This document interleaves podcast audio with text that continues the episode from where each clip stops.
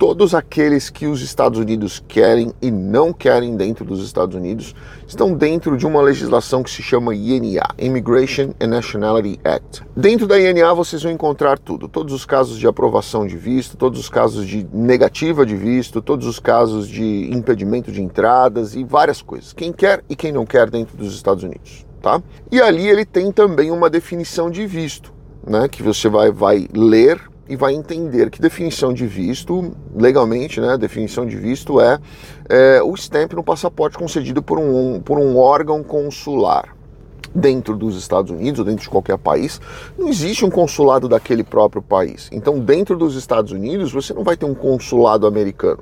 Você não vai ter acesso à estampagem de um visto americano. Então, por exemplo, você entra com visto nos Estados Unidos e vamos dizer que você entrou com B2, que é um visto de, de turismo.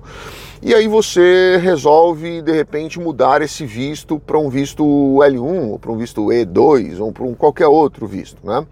que é estampado no passaporte. Você não vai fazer isso dentro dos Estados Unidos. Você precisa sair, ir a um consulado, qualquer consulado, de preferência do seu país de, de, de origem, estampa aquele visto e aí você volta para os Estados Unidos para ter dentro do país um novo status.